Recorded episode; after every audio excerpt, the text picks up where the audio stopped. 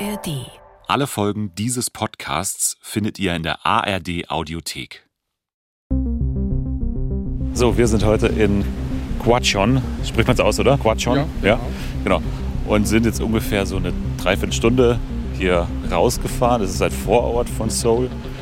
Und warum wir hier sind, ist, weil Shincheonji hier quasi sein Epizentrum hat. Also hier ist das Headquarter von Shincheonji. Ich bin in Korea und ich bin ein bisschen überfordert. Zumindest von der U-Bahn. Die Pläne sind hier fast alle auf Koreanisch. Zum Glück habe ich Yoon-Suk Cha dabei. Er wohnt in Seoul und ist für die Reise mein Übersetzer. Beim U-Bahn-Fahren erzählt mir Herr Cha Facts über jede Station. Er trägt immer so einen Rucksack, so als würde er wandern gehen. Heute fahren wir zu unserem ersten Termin. Ihr wollt nämlich zum Hauptquartier von Shincheonji. Das steht in Gwacheon, in der Nähe von Seoul. Von dort aus wird alles gesteuert. Nach allem, was wir bisher gehört haben, haben wir natürlich Fragen. Wie konnte aus der Geschichte eines Mannes, von Lee Man-hee, eine Glaubensgemeinschaft werden? Und was ist dran an den Vorwürfen, dass Shincheonji seine Mitglieder manipuliert? Antworten erhoffe ich mir in ihrer weltweiten Schaltzentrale. Ich bin auch sehr angespannt. Ja, wir sind jetzt ganz nah dran. Ich stehe vor einem grauen Hochhaus in der Innenstadt. Die Adresse findet man im Internet. Aber das Haus sieht mal so gar nicht aus wie das Zentrum einer global operierenden Religionsgemeinschaft. Das ist einfach nur ein riesiges Gebäude mit mehreren Mietern. Firmen, Arztpraxen und im Erdgeschoss ein Supermarkt. Ja, und von außen erkennt man gar nichts. Also von außen steht da nichts drauf in irgendeiner Weise, dass da irgendwas drin ist. Also man sieht jetzt von der Sicht, die wir haben, auch nicht, dass da ein Supermarkt drin ist oder sowas. Und von Shinjuji sieht man erst recht nichts. Drinnen sieht es ähnlich aus. Shinjuji steht hier nirgendwo, aber am Schild neben dem Aufzug heißt es dann beim neunten Stock einfach nur Kirche. Das muss es sein. Also fahren wir mit dem Aufzug so hoch wir kommen. Schritt zum Himmelreich. Schritte zum Himmelreich. Schritt zum Himmelreich auf der Treppenstufe. Ja. Also wir stehen jetzt hier im Treppenhaus, also quasi im achten Stock, wo man noch öffentlich hinfahren kann, wo ganz viele Arztpraxen sind. Und jetzt kann man hier mit der Treppe noch einen Stock nach oben gehen, wo Shinjonji dann ist. Und auf der letzten Treppenstufe steht, hier geht's zum Himmelsreich. Das Treppenhaus ist ziemlich runtergekommen. Das alles sieht eher aus wie so ein Parkhaus. Ja, wollen wir noch eins nach oben gehen? Einfach mal schauen. Wir können ja sagen, wir haben uns verlaufen. Also ich- das ist ja auch alles. Ich kenne ja die Sprache gar nicht. Wir gehen weiter, vorbei an den Himmelreichschildern und stehen dann vor zwei Türen, links und rechts. Also es sieht wirklich von außen irgendwie trostlos aus, diese ja, vergilbten Türen, irgendwie sehr schmutzig. Es ist ein riesiges Treppenhaus, so ja, Altbau, weiße Wände. Hier ist Christ. Hier ist der Gebetsraum.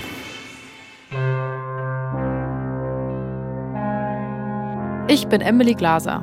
Und ich bin Dennis Müller. Das ist Seelenfänger, das System Shincheonji. Folge 3: Die Schlange von Seoul.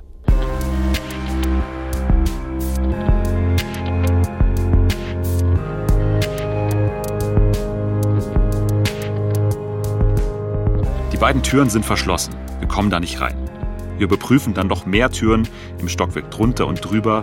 Vielleicht ist da ja eine Spur von Shincheonji. Und tatsächlich, eine Tür ist offen.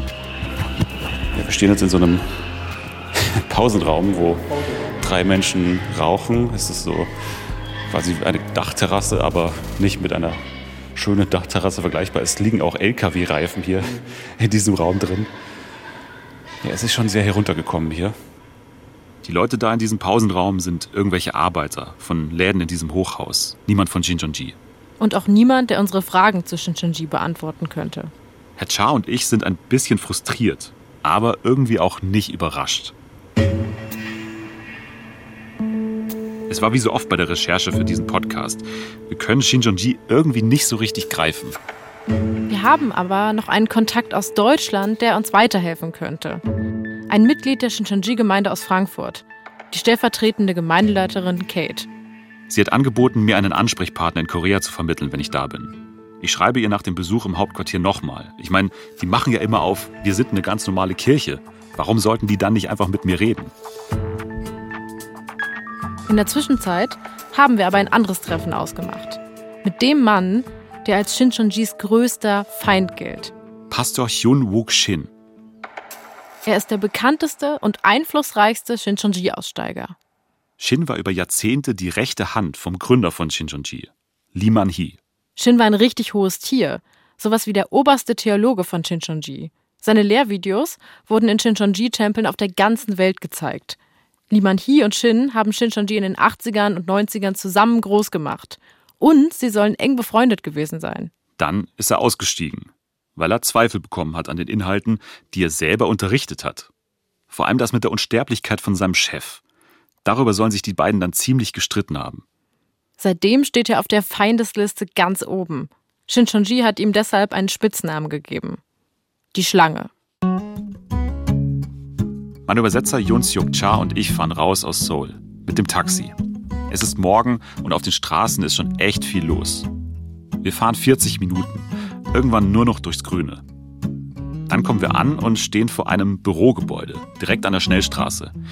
Wir gehen rein und dann hoch in den zweiten Stock.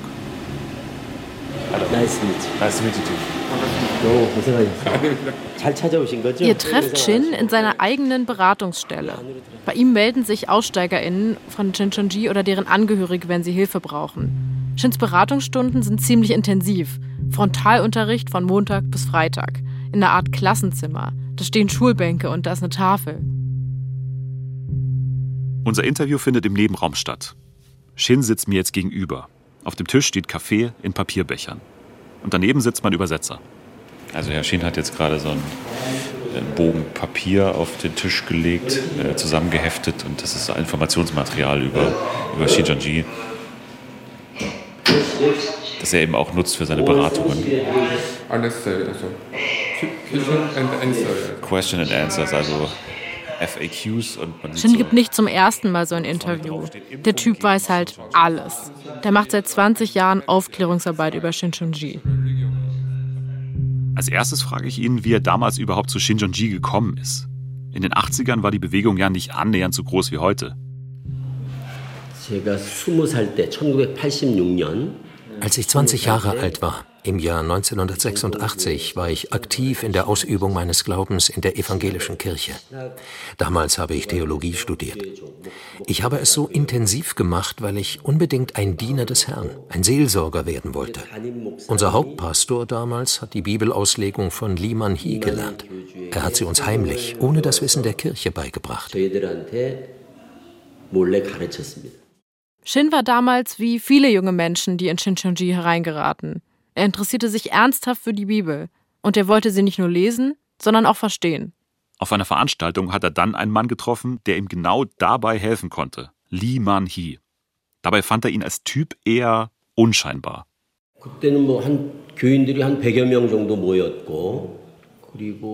Damals hatten wir erst 100 Mitglieder. Lee Man Hee war eigentlich nur ein Bauer. Er hatte wenig Charisma. Aber dann las ich seine Interpretation der Offenbarung. Die hat mich schwer beeindruckt.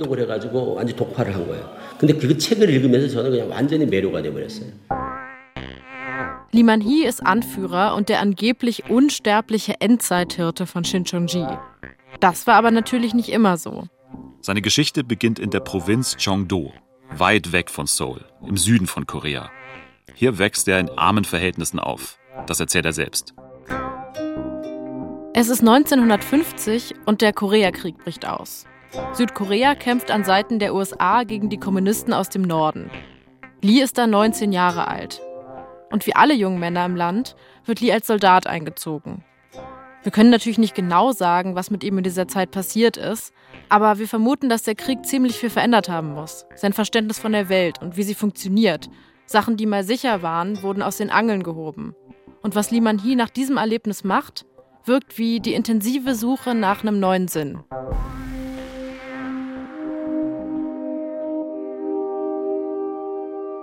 Nach dem Krieg tritt Liman Hee in verschiedene christliche Bewegungen ein. Was auffällig ist, alle haben ein krasses Faible für das letzte Buch des Neuen Testaments, die Offenbarung. Sie glauben an einen Tag des jüngsten Gerichts. Nur die Auserwählten kommen in den Himmel. KritikerInnen sagen, das waren alles Endzeitsekten, teilweise mit starkem Personenkult. Bei diesen Propheten verbringt Liman Hee ziemlich viel Zeit. Olive Tree Movement zehn Jahre. Tabernacle Temple vier Jahre. Recreation Church of Beek drei Jahre. Aber irgendwie war das alles nichts auf Dauer. Mal hatte er angeblich Änderungsvorschläge, die nicht besonders gut angekommen sind, mal sind die Gruppen zusammengebrochen, weil die Prophezeiungen nicht eingetreten sind. Also dachte sich Liman Hee, gründe ich halt meine eigene Bewegung. Shinjonji. Das war 1984. Das Interessante ist, Lee scheint sich von all diesen Bewegungen irgendwas abgeschaut zu haben und hat sich dann daraus Shincheonji zusammengepuzzelt. Beim Olive Tree Movement galt der Anführer ebenfalls als unsterblich. Er hielt sich auch für einen Teil der Offenbarung.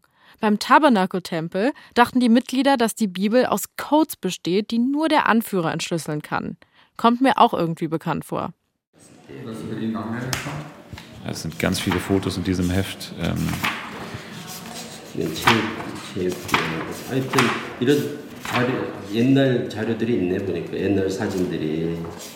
Shin war Ende der 80er schon ein paar Jahre Mitglied bei Shinjonji. Und er ist unglaublich schnell aufgestiegen. Wenn wir es mit einer Regierungsorganisation vergleichen, dann ist Lee Man-hee der Präsident. Der Bildungsdirektor direkt unter Lee Man-hee ist der leitende Sekretär des Präsidenten. Der war ich. Shin wurde Ausbilder in einem der größten Zentren des Kults. 1990 war das. Und weil er so viele Leute ausgebildet hat, wurde er relativ schnell zur rechten Hand von Lee Man-hee. Und zusammen bauten sie immer mehr Shincheonji-Tempel in Südkorea auf. Als ich mich auf meine Reise vorbereitet habe, habe ich mich immer wieder gefragt, warum gibt es in Südkorea eigentlich so viele verschiedene christliche Bewegungen? Vor allem auch so viele, die Fachleute für problematisch halten. Olive Tree, JMS, die Moonies und wie sie noch alle heißen. Der christliche Glaube ist über Missionare nach dem Krieg nach Korea gekommen.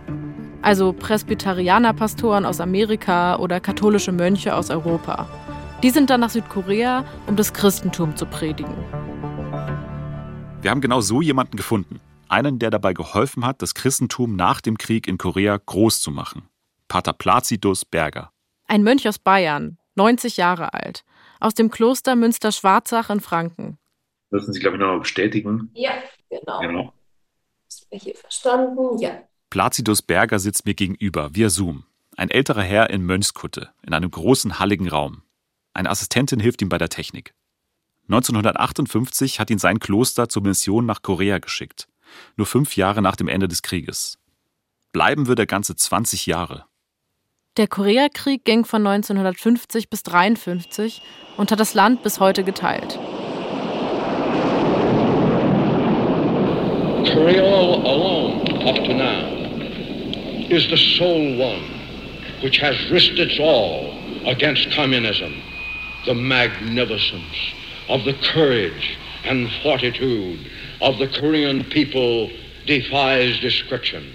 They das Gewitter von Korea hat den Vorhang zerrissen vor dem wirklichen Zustand auf der Welt und hat die freien Völker vor die Entscheidung gestellt, ob sie einzeln nach und nach von dem bolschewistischen Sog verschluckt werden oder ob sie ihre Kräfte vereinigen wollen, um dieser Entwicklung auf der Welt Einhalt zu gebieten.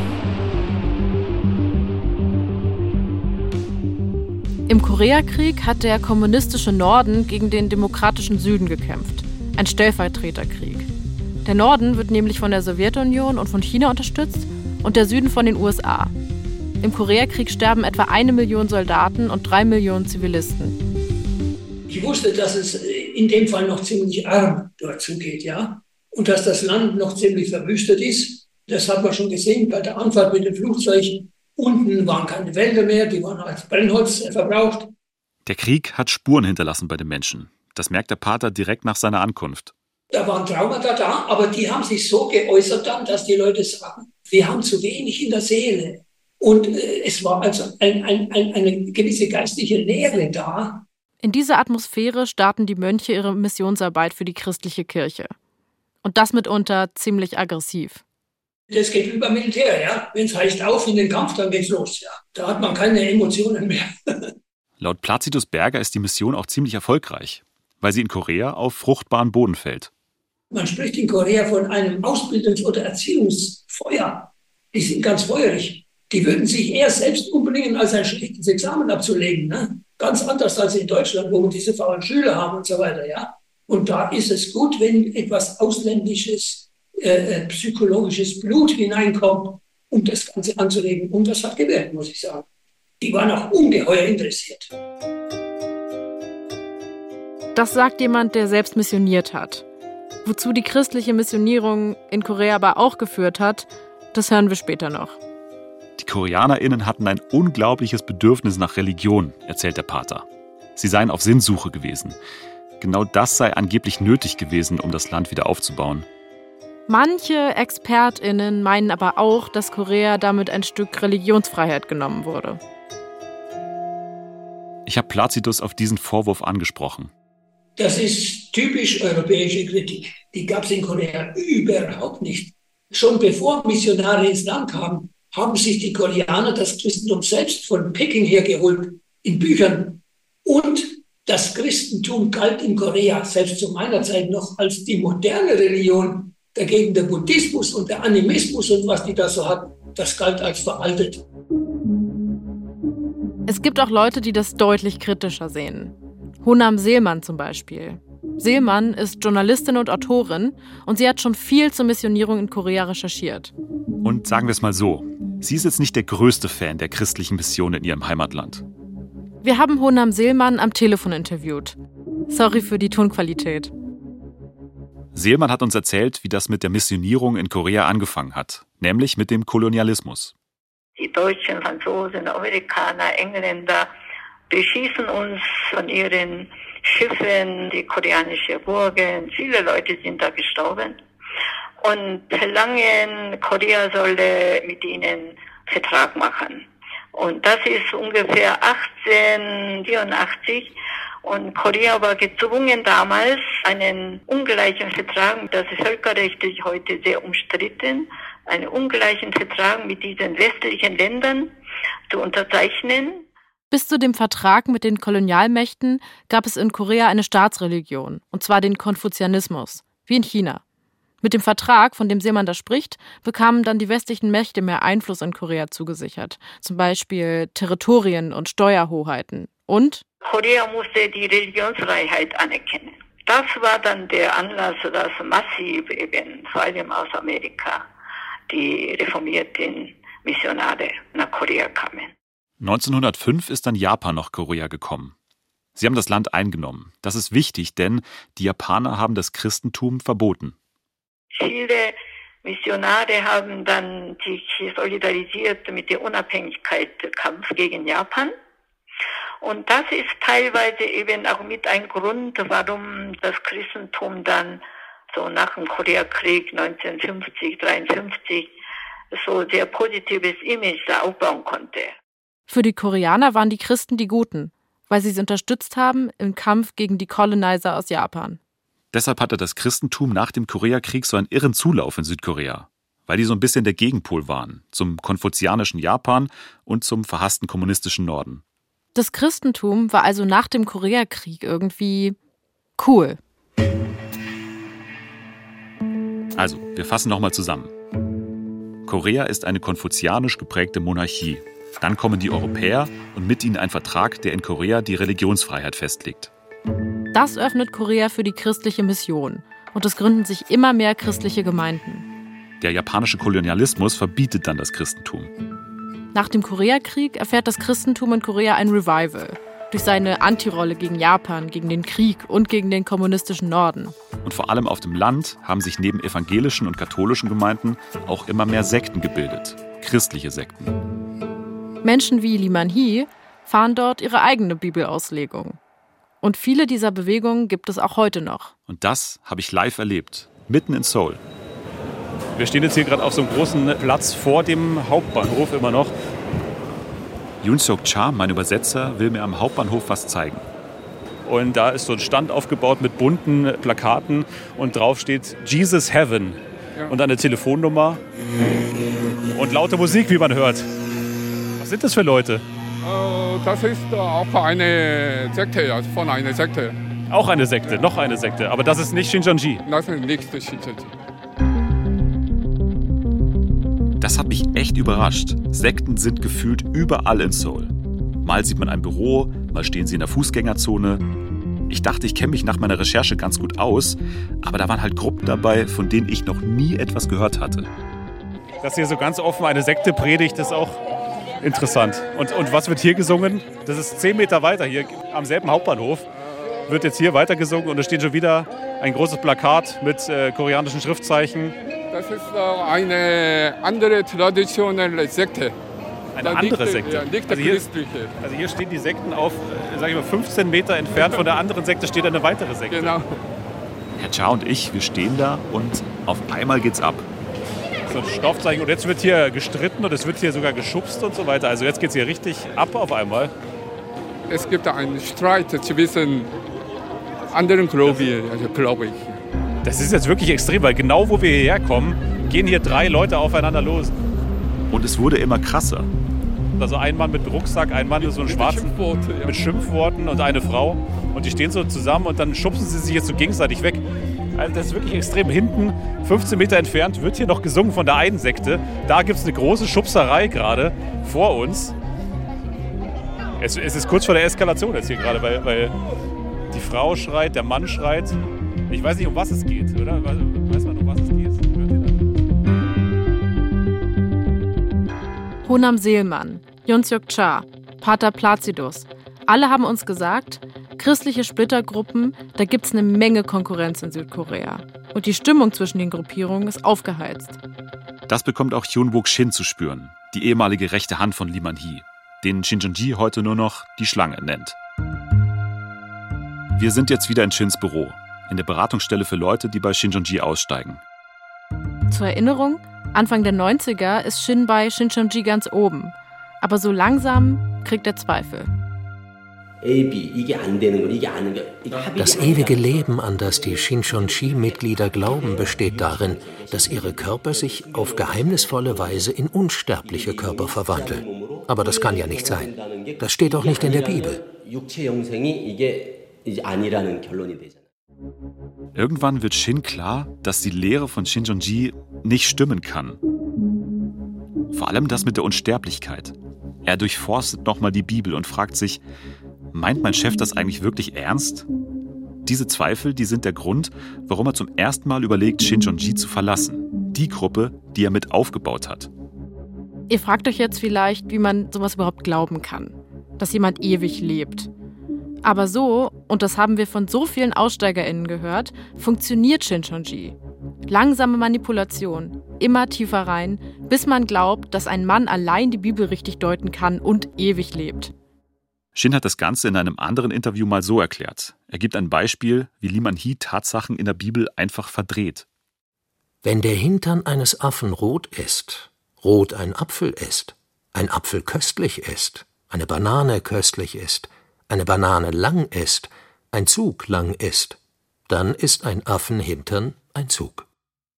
Also, basically, was er sagen will, man kann überall alles reininterpretieren, wenn man will. Eben auch, dass ein Mann aus Korea der Auserwählte ist und ewig lebt. Es ist jetzt Anfang der 2000er. Shin kann seine Zweifel nicht mehr ignorieren. Er will Klarheit. Er will selbst recherchieren, was es mit Liman Hies Geschichte auf sich hat. 신천지 안에서 몰랐던 것들을 바깥에서 오히려 더 많이 알고 있는 거예요. 우리도 모르는 걸 Misstrauisch begann ich nachzuforschen. Ich habe angefangen zu recherchieren. Also habe ich Artikel gelesen. Enthüllungen der Wahrheit von Shin Chong-chi.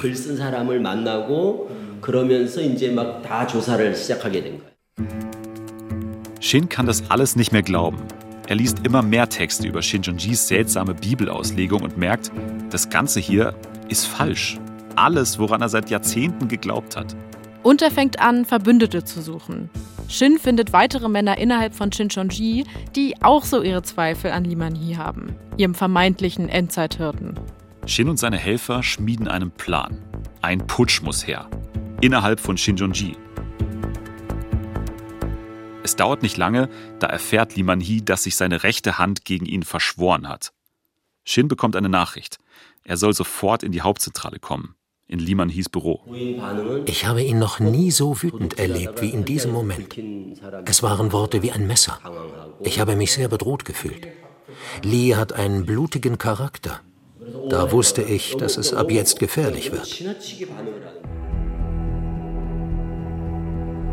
Shin verlässt Shinjonji. Und die Gruppe hat es von nun an auf ihn abgesehen. Er ist jetzt ein Verräter, ein Feind. Seine Familie wird bedroht. Es stehen Mitglieder vor seinem Haus und sie halten Schilder hoch, auf denen steht Die Schlange. Eines Tages gehen sie noch einen Schritt weiter. Ein paar Männer klettern über Shins Zaun, betreten sein Grundstück und brechen seine Haustür auf. Die Männer packen Shin und halten ihn auf seinem Bett fest.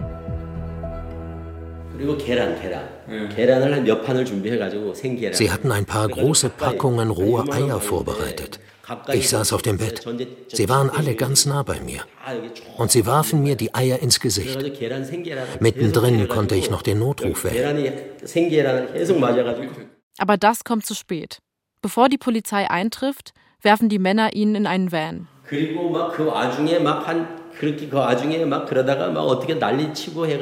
Als ich ihnen sagte, dass die Polizei sofort kommen würde, schleppten sie mich in einen Kleinbus, einen Van.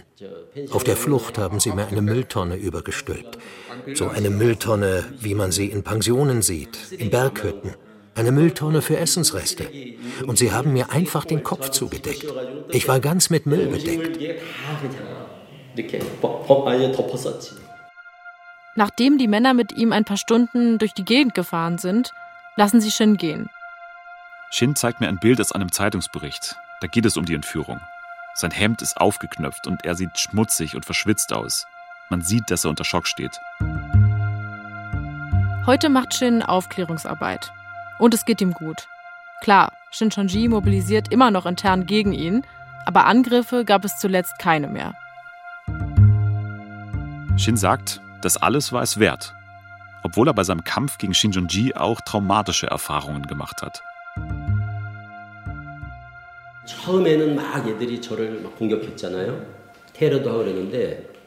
Vielleicht wäre es noch gefährlicher gewesen, wenn ich nichts gemacht hätte. Aber jetzt kennt mich fast jeder. Ich bin im ganzen Land bekannt. Und ich kritisiere nur Shinchonchi. Wenn ich also angegriffen werde, ist es offensichtlich, dass es sich um Shinchonchi handelt. Deshalb lassen Sie mich in Ruhe.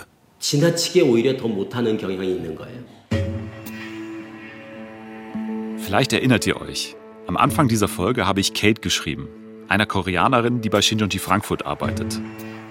I would like to discuss the possibility of meeting with SCJ members in Seoul, like we briefly talked about in our call on Sunday.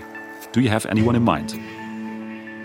Du willst ja immer noch mit Shincheonji Korea sprechen, der Schallzentrale. Laut Kate sind sie ja sogar offen dafür.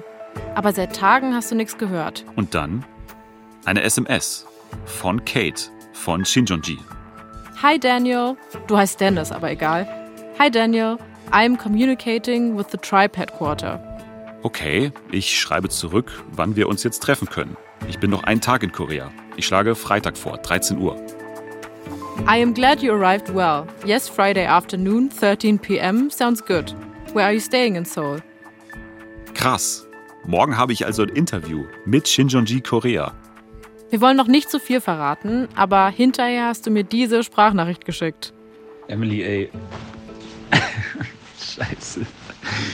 Oh es ist die weirdeste Scheiße, die, passi also die mir je passiert ist. Ne? Also erstmal dieses Interview, voll, also voll Katastrophe, ne? voll Katastrophe. Völlig absurd, völlig absurd. Äh, ja, Abbruch, Interviewabbruch.